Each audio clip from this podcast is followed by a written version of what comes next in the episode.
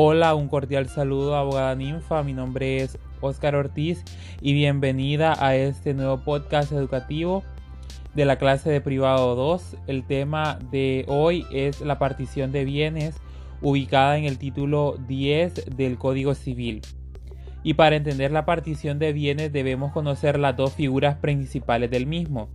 Por una parte tenemos a los coasignatarios y estas son las personas que tienen la facultad de exigir la partición de bienes.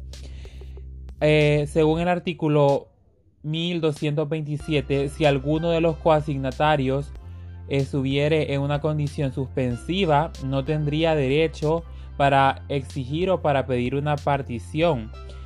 Eh, por otra manera, mientras se encuentre en esa condición, los otros coasignatarios podrán proceder a ella asegurando competentemente que el coasignatario condicional ha cumplido exactamente la condición. La particularidad de esa figura es que si vende o cede su cuota a un extraño, ese tendrá el derecho del vendedor para pedir la partición o para poder intervenir en la misma partición. Ahora, también hay que conocer eh, otra figura muy importante que es el partidor.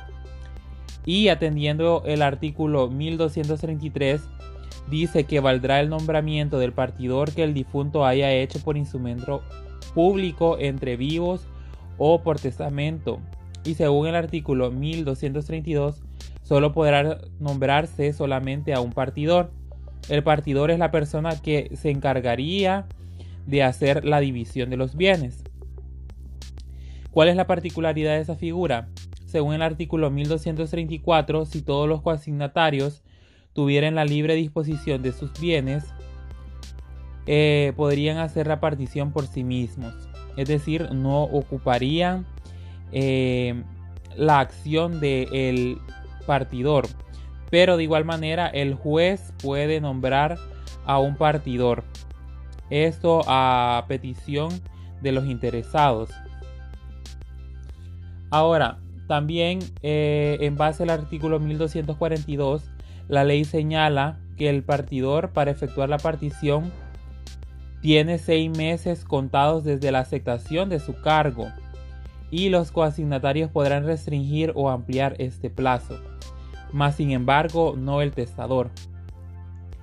Ahora, siguiendo en el artículo 1246, se obligará al partidor a formar un lote o hijuela suficiente para cubrir las deudas conocidas. O sea que el partidor debe encargar, encargarse también de cubrir esas deudas que existen.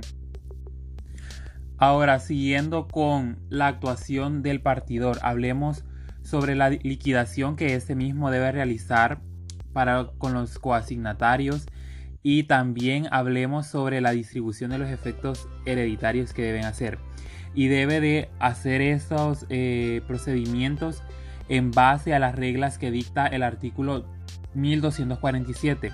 Vamos a mencionar algunas de esas reglas. La primera es que entre los coasignatarios de una especie que no admita división, o sea, algo que no se pueda dividir, o, o cuya división la haga desmerecer, tendrá mejor derecho a la especie el que más ofrezca por ella. Cualquiera de los coasignatarios tendrá derecho a pedir la admisión de licitadores extraños. En el segundo nos habla de que no habiendo quien ofrezca más que el valor de tasación o el convencional mencionado en el artículo 1245 y compitiendo dos o más asignatarios sobre la adjudicación de una especie, se sorteará esta adjudicándose al que le haya cabido en suerte. La tercera menciona que las porciones de uno o más fondos que se adjudiquen a un solo individuo serán, si posible fuere, continuas, a menos que el adjudicatario consienta en recibir porciones separadas o que, o que de la continuidad resulte mayor perjuicio a los demás interesados que de la separación del adjudicatario. Ahora, entendido eso, también hay que poner en concepto los frutos que puedan existir dentro de, ese, eh, dentro de esa herencia. Eh, los frutos percibidos son regulados en el artículo 1248. Nos dice que los frutos percibidos después de la muerte del testador y durante la indivisión se dividirán del modo siguiente. Y vamos a mencionar algunas de ellas. Los asignatarios de especie tendrán derecho a los frutos y acciones de ellas desde el momento de abrirse la sucesión, salvo que la asignación haya sido desde día cierto o bajo condición suspensiva. 2. Los legatarios de cantidades o géneros no tendrán derecho a ningún fruto sino desde el momento en que la persona obligada a prestar dichas cantidades o géneros se hubiera constituido en mora. Esa es la condición. Ah, y el tercero nos menciona que los herederos tendrán derecho a todos los frutos y accesiones de la masa hereditaria indivisa, a prórrota de cuotas deducidas en pero los frutos y accesiones pertenecientes a los asignatarios de especie. Ahora, entendido eso, finalmente, efectuada la partición, se, se, entregarán a los partícipes los títulos particulares de los objetos que le hubieran cabido. Esto según el artículo 1253. Y de igual manera el asignatario se reputará haber sucedido inmediata y exclusivamente al difunto en todos los efectos que le hubieran cabido y de no haber tenido jamás parte alguna en los otros efectos de la sucesión. Eso según el artículo 1254. Por último, podemos decir que las particiones se anulan, es decir, se terminan o se, se rescinden de la misma manera y según las mismas reglas que los contratos.